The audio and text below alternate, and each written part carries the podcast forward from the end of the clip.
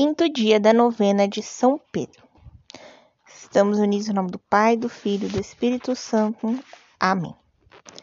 Vinde, Espírito Santo, enchei os corações dos vossos fiéis e acendei neles o fogo do vosso amor. Enviai o vosso Espírito e tudo será criado, e renovareis a face da terra. Oremos, ó Deus que instruíste os corações dos vossos fiéis, com a luz do Espírito Santo fazer que apreciemos retamente todas as coisas segundo o mesmo Espírito e gozemos da sua consolação. Por Cristo, Senhor nosso. Amém. Deixe agora suas intenções para este dia da novena. Oração a São Pedro.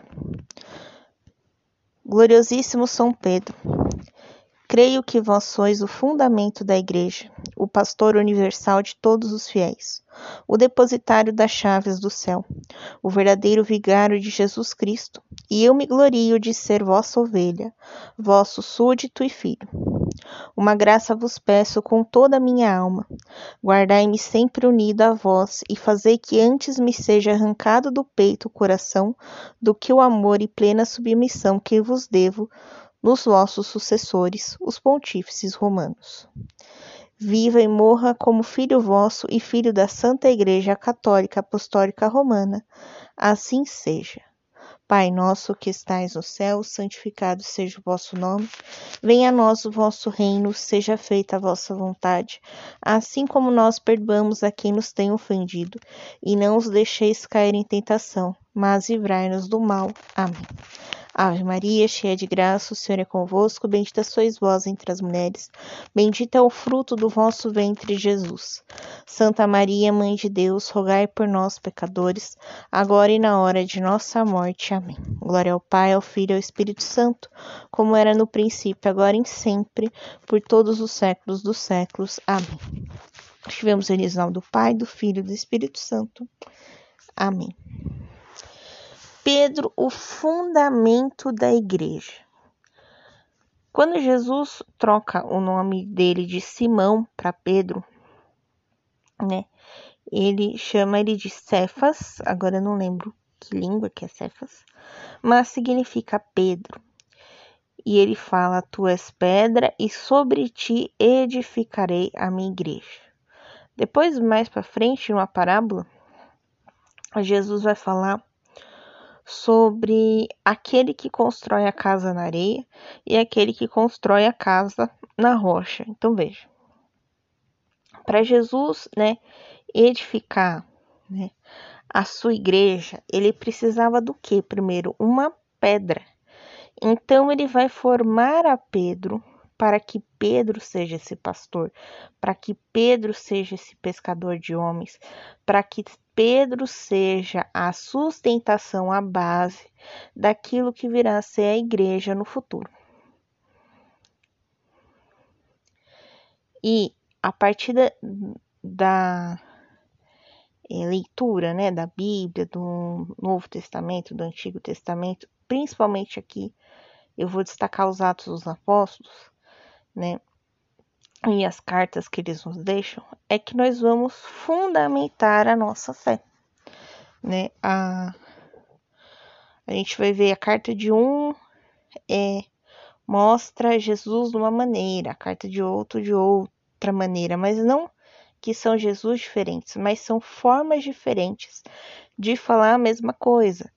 Então, para um é mais fácil entender Pedro, para outra é mais fácil entender João, para outra pessoa é mais fácil entender Tiago, é mais fácil entender é, Paulo.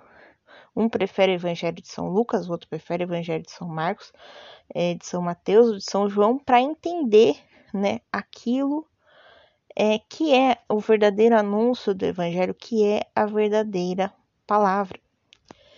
E é lógico que todos os apóstolos, né, vão se basear no Antigo Testamento. Então não não dá para a gente excluir as coisas. Então a base da nossa igreja também é a Bíblia, também é a palavra.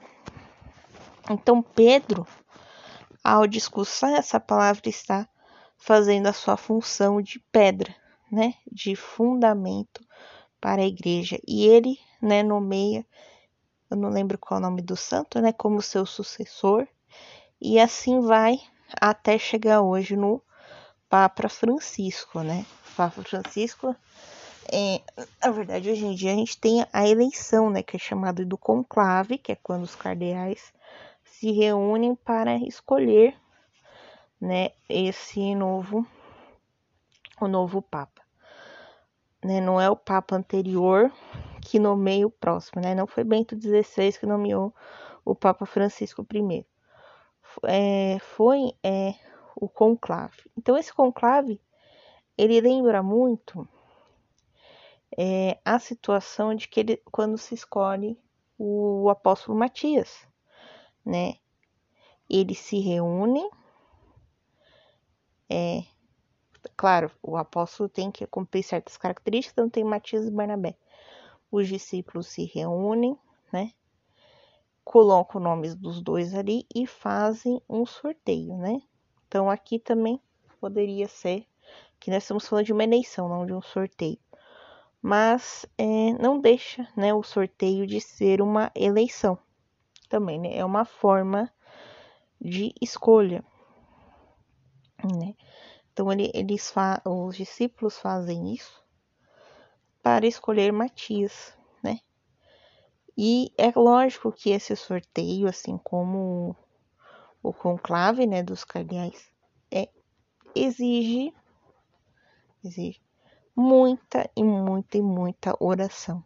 Então, é outra coisa que é basilar né, na igreja é a oração, é a intercessão.